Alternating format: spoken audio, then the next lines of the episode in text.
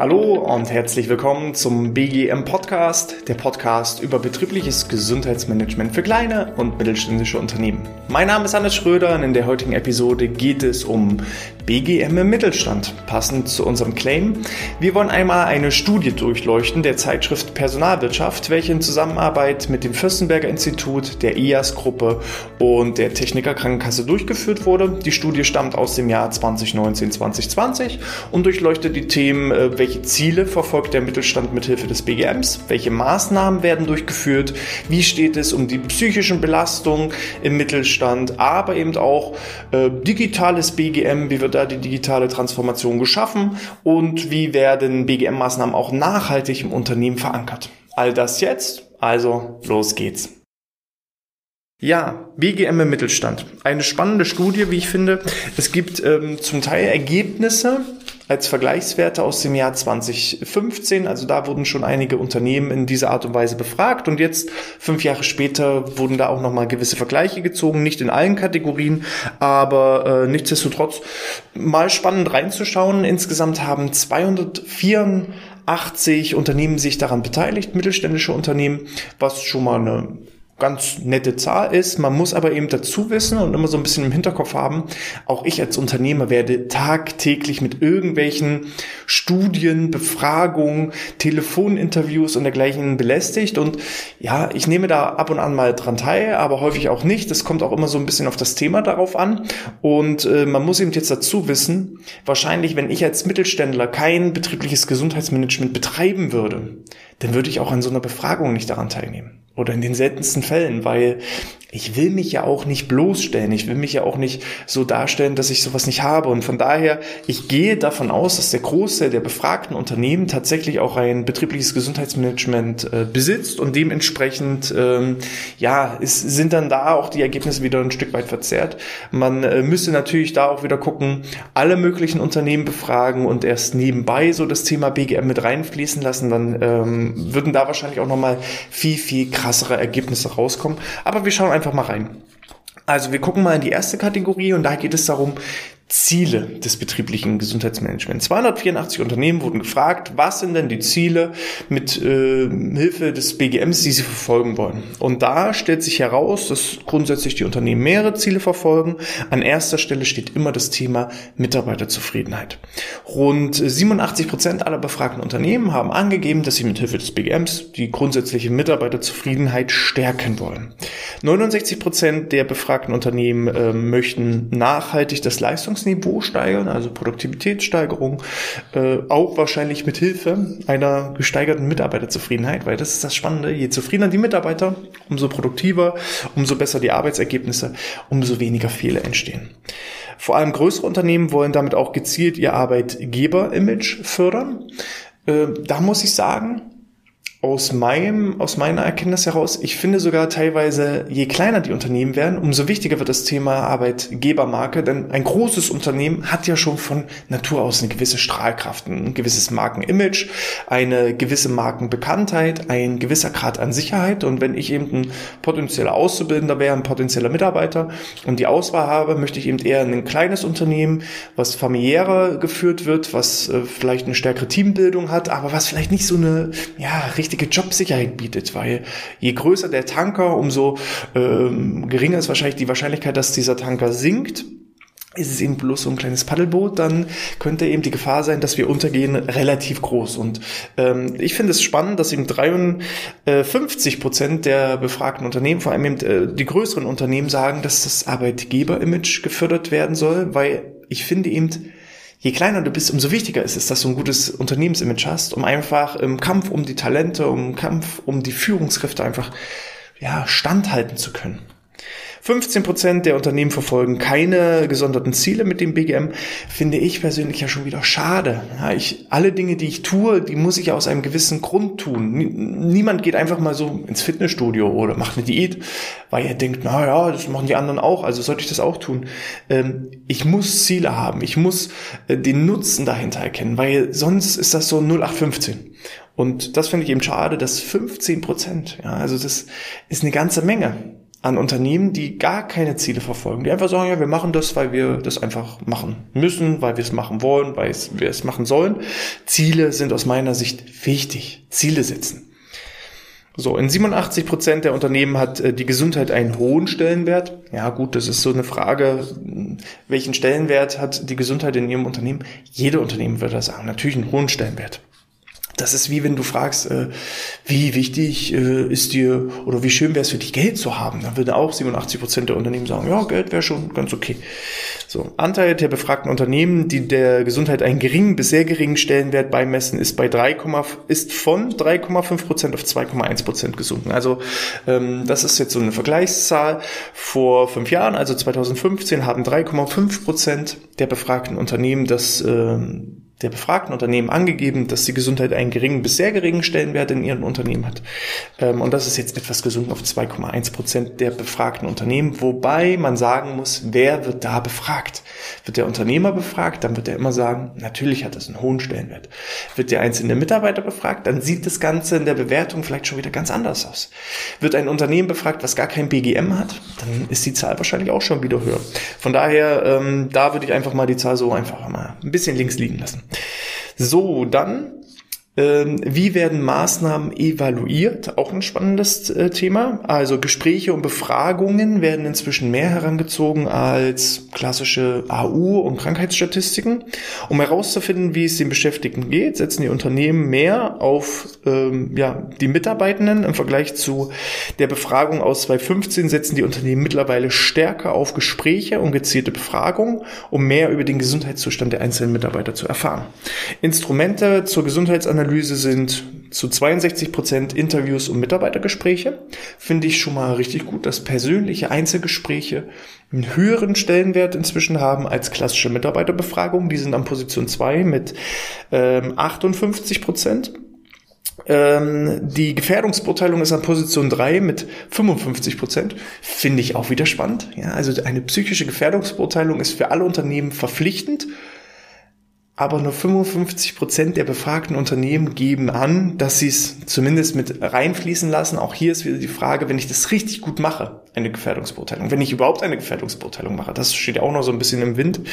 Ähm, wenn ich überhaupt eine Gefährdungsbeurteilung mache und die dann auch noch richtig gut mache, dann ist es eigentlich auch ein super Instrument und zählt wahrscheinlich auch so ein Stück weit in die Mitarbeiterbefragung mit hinein. Vielleicht machen auch manche eine ja, versteckte äh, psychische Gefährdungsbeurteilung im Rahmen der Mitarbeiterbefragung, ohne dass sie wissen, dass es eine psychische Gefährdungsbeurteilung ist. Ähm, Finde ich wirklich spannend. 55 Prozent. Da ist auf jeden Fall noch Entwicklungspotenzial. Und äh, 10 Prozent der befragten Unternehmen führen keinerlei Gesundheitsanalysen durch. Da sind wir wieder auf der Ebene Versuch und Scheitern. Da werden dann BGM und BGF-Maßnahmen ins Unternehmen reingeschmissen zu den Mitarbeitern und es wird halt geguckt, was wird angenommen, was wird nicht angenommen. Das ist eine Möglichkeit, aber wie ich empfinde und aus meiner Erfahrung heraus nicht die schlauste. Es ist nicht die schlauste Möglichkeit, einfach mal Gesundheitsmaßnahmen ins Unternehmen reinzuwerfen und zu gucken, meldet sich da jemand an oder meldet sich da keiner an es ist aus meiner Sicht immer zehnmal schlauer, den Mitarbeiter zu fragen, wo drückt der Schuh, was sind deine Ziele, was sind deine Wünsche, was sind deine Bedürfnisse und dann die richtigen Maßnahmen zu entwickeln. Dann die Frage nach, äh, welche BGF und BGM-Maßnahmen werden angeboten und da dominieren die Bewegungsangebote.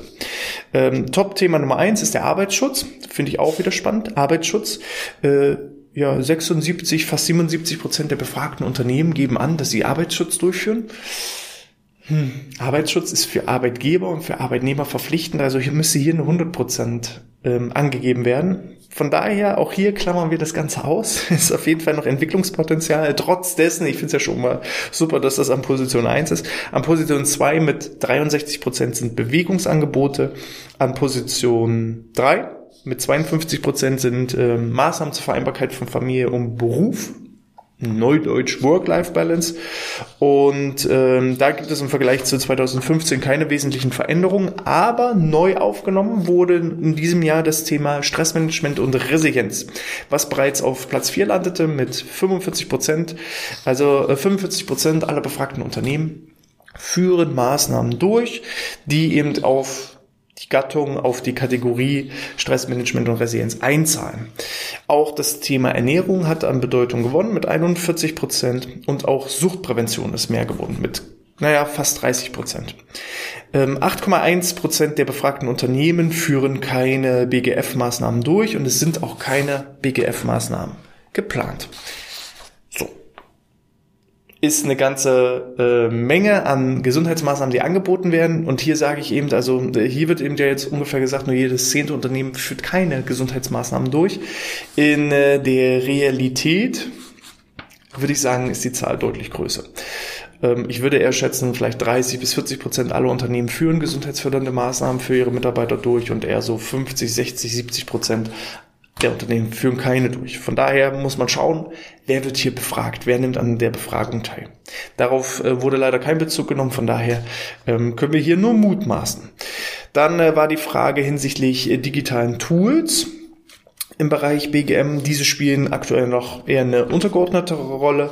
Ähm, es werden eher Informationsplattformen und Webinare äh, genutzt. Da sind es ungefähr vier von zehn befragten Unternehmen, also 40 Prozent, die ähm, ja, digitale Tools nutzen. Führungskräfteschulung, betriebliches Eingliederungsmanagement, Maßnahmen zur Vereinbarkeit von Beruf und Familie besitzen auch hier einen sehr hohen Stellenwert. Ähm, aber andere Dinge wie äh, Virtual Reality, äh, Fitness Tracker, Gamification Lösungen, die haben noch einen sehr geringen Anteil am BGM, am BGF ähm, und somit, und das ist auch das, was ich empfinde bei meinen Kunden, man muss jetzt auch sagen, wir kommen aus MV, aus Mecklenburg-Vorpommern. Hier sagt man so gewöhnlich, ähm, ja, da kommt, kommt alles zehn Jahre später. Von daher will ich da gar keinen deutschlandweiten Blick äh, äh, wagen. Ich finde das wahnsinnig spannend, gerade solche Themen wie Virtual Reality oder Gamification-Lösungen. Ähm, ich sage jetzt mal so ganz klassische äh, Wissensplattformen, die sind auch ein schönes Tool, aber jetzt aus meiner Sicht nicht so riesig innovativ und werden den Markt komplett verändern. Ähm, ich sag mal, Vorträge, die vorher live geführt wurden, jetzt vor der Kamera zu halten und digital durchzuführen, ist jetzt nicht so die hohe Kunst und nicht so die riesige Veränderung. Aber gerade diese Gamification-Lösung, um die Leute zu motivieren, die vielleicht auch sonst nichts machen, finde ich wirklich spannend. Werde ich mich auch niemals dagegen verschließen. Nur ich merke eben, als Feedback von meinen Kundenstamm, da ist im Moment noch eher träge Nachfrage. Aber auch da, sobald wir solche Tools äh, intensiver nutzen und austesten und auch Dienstleister haben, die in diesem Bereich tätig sind, werde ich euch da entsprechendes Feedback mit reinholen, Gäste einladen und das Ganze einfach mal vorstellen. So, ganz ohne digitale Kommunikationsunterstützung, vor allem in 2019 und 2020, kam das BGM aber dann doch nicht aus. Ähm, aber es spielt eben eher eine untergeordnete Rolle. Wie sieht es aus mit der Bedeutung psychischer Gesundheit? Also die Arbeitsverdichtung und schlechte Führung belasten vor allem die Gesundheit. 71 Prozent der befragten Unternehmen geben an, dass eine zunehmende Arbeitsverdichtung herrscht und äh, 70 Prozent der befragten Unternehmen ähm, klagen über eine schlechte Führungskultur und somit bilden das so die zentralen Themen für psychische Belastung. Ärger im Team sind 53 Prozent, private Probleme 45 Prozent, permanente Veränderung und Schnelllebigkeit 45 Prozent, Vereinbarkeit von Job und Familie 35 Prozent und Angst vor Jobverlust und Zukunftsängsten 23 Prozent. Vor allem der letztgenannte Punkt ist, glaube ich, vor allem in den beiden Jahren ähm, deutlich angestiegen aufgrund der gewissen wirtschaftlichen Unsicherheit. Aber ich finde es schon mal super, gerade so schlechte Führungskultur. Ja, wir sagen ja auch so gerne äh, hier bei uns im Norden, der Fisch beginnt immer am Kopf zu stinken. So und habe ich ein schlechtes Team, habe ich eine schlechte Teamstimmung, ähm, habe ich eine hohe Fluktuation, habe ich einen hohen Krankenstand. Man sollte immer zuerst bei sich selber als Führungskraft anfangen. Welchen Einfluss habe ich darauf? Äh, welche Verantwortung kann ich da übernehmen? Liegt es vielleicht auch an mir, an meiner Führungskultur? Muss ich da vielleicht auch irgendwo was anpassen? Und ähm, häufig ist es so, Gesunde Unternehmen haben auch immer eine gesunde Führungskraft, die mit bestem Beispiel das äh, vorausleben, die Teambildung leben, die das wirklich unterstützen und ähm, die Führungskräfte, die solche Themen auch boykottieren und dagegen arbeiten, die haben auch häufig so die schlechtesten äh, Krankenstände oder die höchsten Krankenstände, ähm, haben eine hohe Fluktuation. Also der Fisch beginnt nun mal am Kopf zu stinken, das ist nur ein Sprichwort, sondern auch wir merken das in der Praxis immer wieder. Ähm, psychische Gefährdungsbeurteilung ist äh, immer noch kein Pflichtprogramm. Trotz Vorschriften durch das Arbeitsschutzgesetz sagen nur 55 Prozent der befragten Unternehmen, dass ihr Unternehmen eine psychische Gefährdungsbeurteilung durchgeführt hat. Betrachtet man nur die befragten Unternehmen mit mehr als 500 Mitarbeitern, führen immerhin 71 Prozent der befragten Unternehmen eine psychische Gefährdungsbeurteilung durch. wie schon erwähnt. Also ich sehe da immer noch viel, viel Handlungsbedarf. Vielleicht, ja, wo kein Richter, da kein Henker. Vielleicht müssen da auch ähm, die entsprechenden Institutionen, sei es BGs und dergleichen, auch härter ins Gericht gehen, damit da was passiert. Sonst, wo kein Richter, da kein Henker. Ja, das muss man einfach so sagen. Zur Nachhaltigkeit einer solchen Gefährdungsbeurteilung gäbe es eine äh, extra Befragung. Nur 21 Prozent der Unternehmen, die die Gefährdungsbeurteilung umsetzen, berücksichtigen alle vom Gesetzgeber empfohlenen Prozessschritte. Das heißt, die wenigen Gefährdungsbeurteilungen, psychischen Gefährdungsbeurteilungen, die gemacht werden, werden dann häufig auch noch schlecht gemacht. Das ist leider auch das, was ich immer wieder sehe und ähm, so auch leider aus der Praxis bestätigen kann. Das ist ja kein Vorwurf. In gewisser Art und Weise natürlich schon, doch schon. Aber ähm, jedes Unternehmen, was sich jetzt ertappt fühlt, jeder, der jetzt gerade zuhört und sagt, ah, wir haben sowas auch nicht, nehmt es als Chance. Also ich sehe die psychische Gefährdungsbeurteilung als riesengroße Möglichkeit, mit seinen Mitarbeitern zu sprechen, Erfahrungen zu gewinnen, Krankenstände zu senken. Also klar kostet das Ding erstmal Aufwand. Klar kostet das vielleicht auch Zeit. Klar kostet das vielleicht auch Geld.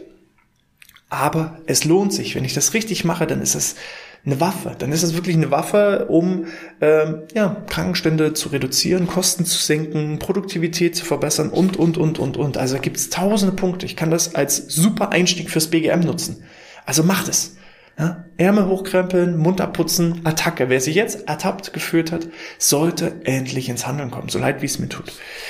So, dann äh, der Zusammenhang digitale Transformation und BGM, dadurch, dass eben ja, digitale BGM-Maßnahmen nicht so gut angenommen werden, es sind hier wahrscheinlich auch die ähm, Ergebnisse entsprechend. Also, Herausforderungen, die durch die Digitalisierung in den Unternehmen bewältigt werden müssen, sind groß. Dabei gibt es unterschiedliche Herausforderungen. Und die größte Herausforderung ist das Umsetzen organisatorischer Veränderungen. Nur jedes zehnte Unternehmen findet dies als unwichtig. Die meisten Unternehmen sagen, organisatorische Herausforderungen, das ist wichtig. Ähm, eine höhere Informationsdichte und ähm, kürzere Informationszyklen werden auch relativ hoch bewertet, dass das wichtig ist. Per permanente Weiterentwicklung und äh, digitale Grundkompetenz. Es ist manchmal wirklich spannend. Ja, also wenn man dann irgendwie, ich weiß nicht, mit, mit äh, seinem Rechtsanwalt einen Termin vereinbart und er sagt, na ja, also wir haben jetzt Corona-Pandemie, aber wir haben da jetzt so ein ganz, ganz neues Tool. Also das ist wirklich klasse. Also das ist wahnsinnig innovativ. Das nennt sich Zoom. Kennen Sie das? Haben Sie das schon mal benutzt? Dann, dann muss ich innerlich irgendwie immer so ein bisschen schmunzeln und äh, da merkt man dann eben auch, wie manche Branchen so ein bisschen der Digitalisierung hinterherhumpeln, ja, im wahrsten Sinne des Wortes humpeln. Ähm, ja, okay. Sei, sei es drum, also äh, das wird wichtig. Ne? Also es, es reicht nicht mehr, das muss jeder Arbeitnehmende heutzutage verstehen, es reicht nicht mehr aus, irgendwann mal was studiert zu haben oder eine Ausbildung gemacht zu haben und dann sitze ich so die nächsten 20, 30 Jahre meinen Job ab und bilde mich nicht mehr weiter. Das sind Basics. Also wie bediene ich äh, Microsoft Teams, wie bediene ich Zoom, wie bediene ich Google Drive. Das sind Basics, die muss man nicht in seiner Arbeitszeit, sondern sogar eigentlich eher in seiner Freizeit lernen, sonst ist man irgendwann ja nicht mehr nicht mehr kommunikationsfähig. Meine Meinung. Ja, vielleicht seht ihr das anders. Schreibt es mir gerne per E-Mail an info@outness.de. So, Verlust äh, bekannter und etablierter Arbeitsstrukturen, Unsicherheit und Sorge ist eben auch in, äh, im Zusammenhang mit der digitalen Transformation. Führungskräfte funktionieren als Change Manager, ihre Mitarbeiter auf Veränderungen vorzubereiten und psychische Belastung rechtzeitig zu erkennen. Da ist eben vor allem die Entwicklung neuer Führungskompetenzen ebenfalls wichtig. Große Veränderungsbereitschaft wird äh, den Angestellten abverlangt. Ähm, in größeren Unternehmen mit mehr als 500 Mitarbeitern angeblich mehr als in kleineren Unternehmen. Wobei ich empfinde, große Veränderungen sind bei solchen kleinen Booten, wenn wir den ähm, Vergleich zur Schifffahrt machen. Ja, also so, so ein kleines Boot ist vielleicht schneller so ein neues Tool integriert. Wir haben Anfang des Jahres zum Beispiel als Unternehmenschat Slack involviert, weil wir gemerkt haben, okay, wir haben SMS, wir haben ähm, Telefonate, wir haben E-Mails, aber irgendwo fehlt noch so eine Art Zwischenlösung. Und damit haben wir Slack implementiert. Das hat gefühlt zwei Tage gedauert. Bei äh, 15 Leuten ist das alles äh, relativ einfach umzusetzen. Wenn ich jetzt mir vorstelle, 500 Leuten und mehr Slack oder ähnliche Tools zu erklären, dann könnte das schon wieder eine gewisse Herausforderung sein. Und dann braucht dieser große Tanker eben wieder eine ganze Weile, um eine entsprechende Wende durchzuführen.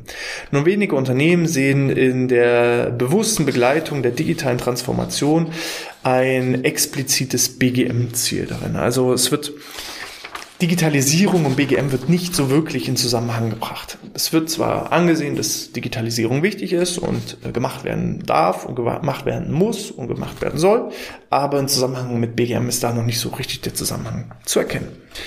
So, jetzt Nachhaltigkeit versus BGM, so möchte ich es fast bezeichnen, äh, denn viele sehen BGM immer noch als eine gewisse Eintagsfliege. Eintagsfliege trifft es eigentlich auf den Kopf, weil die meisten sagen, na, ich habe einen Gesundheitstag. Ne? Und dann danach sind die Mitarbeiter, nach einem Tag sind sie gesund. Pustekuchen. Es funktioniert nur mit Nachhaltigkeit. Dazu gibt's ja auch eine separate Episode. Ja, Nachhaltigkeit, drei Ideen zum Thema langfristig nachhaltig, nicht ökologisch nachhaltig, sondern langfristig nachhaltig im Unternehmen ähm, BGM zu implementieren.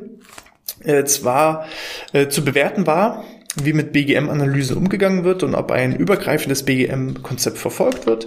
Im Mittelstand fehlt die strategische Ausrichtung des BGMs. Nur 26 Prozent haben ein übergreifendes BGM-Konzept, was aufeinander aufbaut. 39 Prozent leiten aus den Analysen regelmäßig Maßnahmen ab. Und 58 Prozent der befragten Unternehmen sind auch der Meinung, dass viele BGM-Maßnahmen Eintagsfliegen sind. Die werden mal reingeworfen, werden mal durchgeführt, danach wird nichts evaluiert, es wird vorab auch nicht analysiert, was wird benötigt. Also zwei Drittel nehmen das nicht richtig als Managementansatz. Es das heißt doch aber betriebliches Gesundheitsmanagement. So. Wer jetzt nicht weiß, okay, was meint er mit Analyse, was meint er mit Auswertung, scrollt ganz zum Anfang sechs Schritte zum, zur Einführung des betrieblichen Gesundheitsmanagements. Das war irgendwo innerhalb der ersten zehn Episoden. Wir haben jetzt hier irgendwie 150 Episoden schon fast online. Und von daher ganz am Anfang erkläre ich Schritt für Schritt, wie man ein BGM nachhaltig aufsetzt, somit messbar macht und somit auch Erfolge erzielen kann. Ja, vielleicht erzielt ihr ja auch Erfolge, aber ihr könnt es gar nicht messen. Und das muss sich ändern. Weil je mehr Leute ihr BGM messen, umso mehr Leute können beweisen, dass es was bringt. Und umso mehr Leute verstehen, dass betriebliches Gesundheitsmanagement zehnmal effektiver ist. Ja, nein, nicht zehnmal, sondern 2,7 mal laut Return on Invest 2,7 mal effektiver ist als das, was ich an Personalkosten, an äh, Zeit und dergleichen investiere. Also jeder, der kein BGM hat, der verschwendet jeden Monat Geld. Der verschwendet jeden Monat Zeit. Der verschwendet jeden Monat wichtige Ressourcen und merkt es nicht. Von daher, Messbarkeit ist so wichtig. Entschuldigt, wenn ich, da so ein bisschen emotional werde, aber das sind halt die Dinge, die ich jeden Tag immer wieder aufs Neue erklären muss. Aber wenn du jetzt zuhörst, ich hoffe, du hast es verstanden. So, es fehlt an äh, qualifizierten BGM-Beauftragten.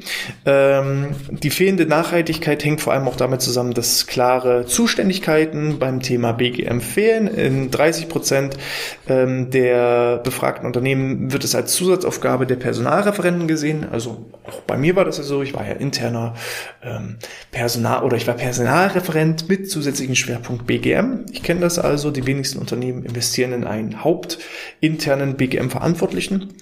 Hauptberufliche BGM-Beauftragte leisten sich nur, zwei, nur 44, Entschuldigung, nur 44 Prozent der befragten Unternehmen. Bei 40 Prozent der Unternehmen gibt es niemanden, der explizit für das Thema BGM zuständig ist. Da wird dann gesagt, ja, hier macht man einen Arbeitskreis Gesundheit und wir verteilen das dann auf viele Köpfe oder es kümmert sich halt gar keiner drum. Bei der Analyse der Qualifikation der BGM-Beauftragten wird deutlich, dass dort noch viel Nachholbedarf besteht. Auch das ist eine Erkenntnis, die ich ab und zu schon mal mit euch geteilt habe.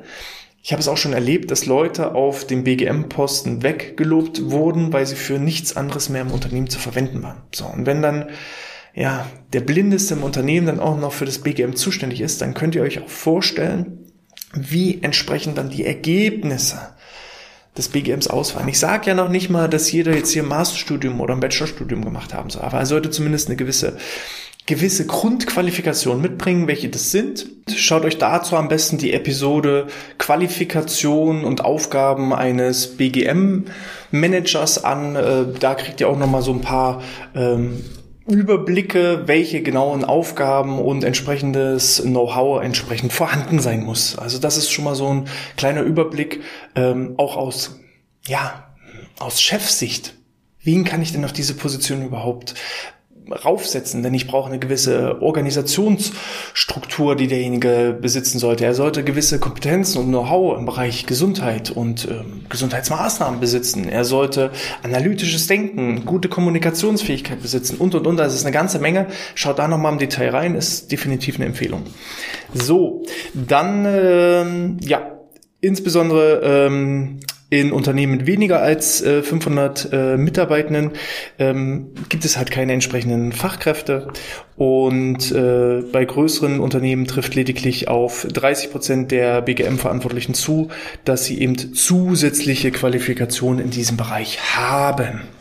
Das Top-Management erfährt zu wenig über das Thema Gesundheit. 30 Prozent der befragten Unternehmen sind der Meinung, dass das Top-Management so gut wie nichts über den Gesundheitszustand der Mitarbeitenden erfährt. Bei einem Viertel der befragten kleineren Unternehmen berichtet ein BGM-Gremium in der Geschäftsführung man nennt es auch Arbeitskreis Gesundheit.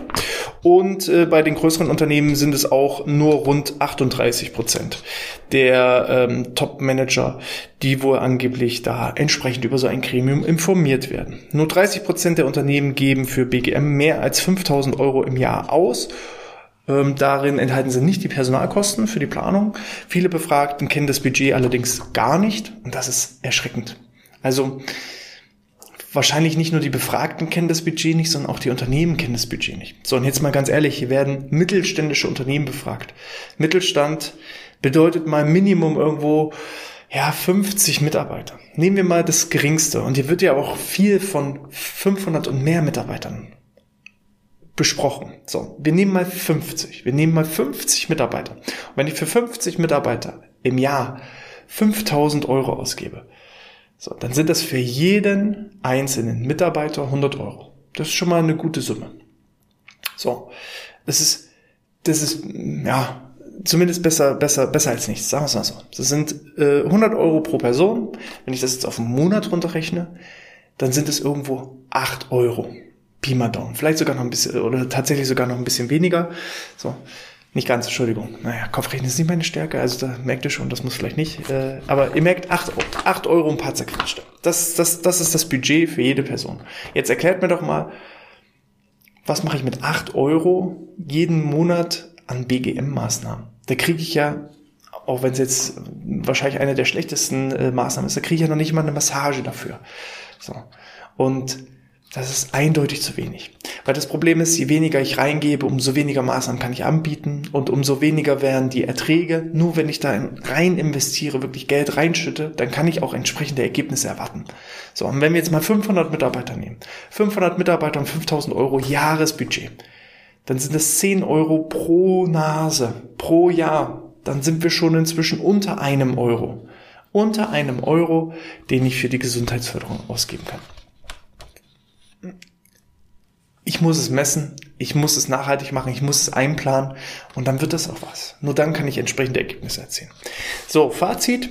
Es passiert was in den Unternehmen, also wenn man so ein bisschen den Vergleich früher und jetzt nimmt von 2015 zu 2020, auch da habe ich die äh, Empfindung, es passiert so langsam was, je öfter das Thema Gesundheitsmanagement besprochen wird, umso mehr ähm, ja, wird was äh, getan.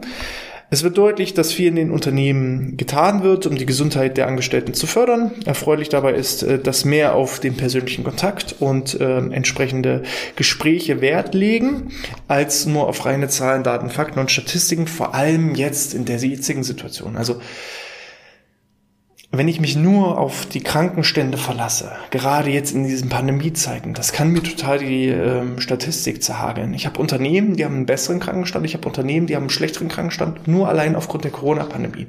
Deswegen ist es so wichtig, Analyseinstrumente zu implementieren, die nicht nur auf einer Kennzahl beruhen, sondern die sich auf viele verschiedene Kennzahlen aufbauen. Wenn ich also merke, die Arbeitszufriedenheit steigt an, die Teamstimmung steigt an, die Bewertung meiner Führungskräfte steigt an, mein Unternehmensimage steigt an und dann sinkt vielleicht nicht der Krankenstand, sondern der Krankenstand bleibt gleich oder er steigt vielleicht sogar noch pandemiebedingt ein kleines bisschen an da kann ich aber trotzdem noch acht andere Kennzahlen nennen, wo ich sage, da habe ich mich verbessert und nur eine einzige Kennzahl schlechter geworden. Und das kann diverse Gründe haben. Das kann genauso auch andersrum sein. Wenn ich mich nur darauf verlasse, dass der Krankenstand sinkt, aber meine Führungskräfte werden schlechter bewertet, dann ja, kann das auch vielleicht sein, dass ich sklavenmäßig die Leute zur Arbeit zwinge, aber auf kurz oder lang werden sie dann trotzdem psychisch krank. Also es kann auch ein Schuss nach hinten losgehen. Wenn ich irgendwie zwangsläufig nur versuche, auf Biegen und Brechen mit irgendwelchen Maßnahmen die Krankenstände runterzubringen, dann geht das auf Lasten eben anderer Bereiche. Und ich muss eben immer so eine gewisse Balance haben in allen Bereichen, damit dann einfach diese Balance gehalten werden kann. Es fehlt jedoch immer noch an überzeugenden BGM-Konzepten. Dies liegt weiterhin an mangelnden Zuständigkeiten, an mangelnder Zeit, an fehlender fachlicher Expertise. Falls ihr da Expertise aufbauen wollt, hier der Hinweis, meldet euch gerne. Wir bieten aktuell ein äh, kostenfreies BGM-Strategiegespräch an, wo wir mal durchleuchten, was sind eure Ziele, was sind eure Wünsche, was sind eure Bedürfnisse, was ist der Status quo, wo steht ihr? Und selbst wenn ihr bei Null steht, wo wollt ihr hin? Und dann können wir euch Schritt für Schritt an die Hand nehmen, euch zeigen, wie könnt ihr ein eigenes BGM aufbauen in eurem Unternehmen zeigen euch da eben eine entsprechende Strategie auf. Jedoch zeigt sich, dass ein fundiertes BGM-Konzept der Unternehmensführung helfen kann, akute Probleme bei den Mitarbeitern frühzeitig zu erkennen und wertvolle Impulse in der Organisationsentwicklung zu liefern, betriebliches Gesundheitsmanagement. Es ist ein Managementansatz und so muss es auch verstanden werden und so muss es auch behandelt werden. Ausbaufähig ist noch immer das Thema psychische Gefährdungsbeurteilung. Durch sie lassen sich Problemfelder erkennen und gezielte Maßnahmen zur Personal- und Organisationsentwicklung, zur Resilienz und Leistungsfähigkeit der Mitarbeiter und des Unternehmens stärken und ableiten. Und auch das Thema Digitalisierung, da ist noch ein gewisses Entwicklungspotenzial. Und von daher, ich denke mal, die Studie hier gibt so einen richtig schönen Einblick. Aus meiner Sicht auch eine Studie, die äh, ziemlich gut den Status quo darlegt. Nochmal unter der Berücksichtigung 284, 86 Unternehmen, also ein bisschen über 280 Unternehmen haben an dieser Befragung teilgenommen. Ich gehe davon aus, dass es sogar eher noch die Unternehmen waren, die selber ein BGM haben, weil wenn ich jetzt lese, auch schon in der Headline, hallo, Befragung an der Studie zum Thema BGM und wenn ich überhaupt gar nicht weiß, hä, BGM, was ist denn das? Dann nehme ich daran überhaupt gar nicht teil. Das heißt, es sind schon eigentlich die Best Player wahrscheinlich, ja, also die, die sich darum kümmern. Würde man das wirklich so flächendeckend alle Unternehmen befragen, dann wäre die Statistik wahrscheinlich sogar noch viel, viel schlechter. Und ähm, ich sehe da ein absolutes Entwicklungspotenzial. Ich sehe im BGM einen absoluten Zukunftsmarkt. Glücklicherweise wird auch schon angezeigt von 2015 zu 2020, dass da eine gewisse Entwicklung besteht. Und ich hoffe, dass es jetzt langsam exponentiell anwächst und nicht mehr so linear langsam vor sich hin tümpelt.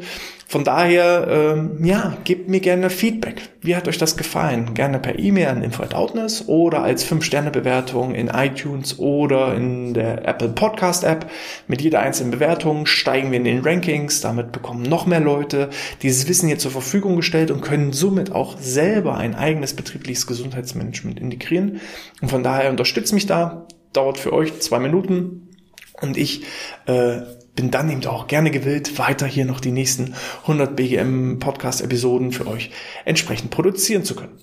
Ich wünsche euch alles Gute. Nehmt diese Erkenntnisse, vielleicht wenn ihr euch auch betroffen fühlt, einfach als Entwicklungsmöglichkeit. Ähm, bleibt gesund und bis zum nächsten Mal. Sputfrei.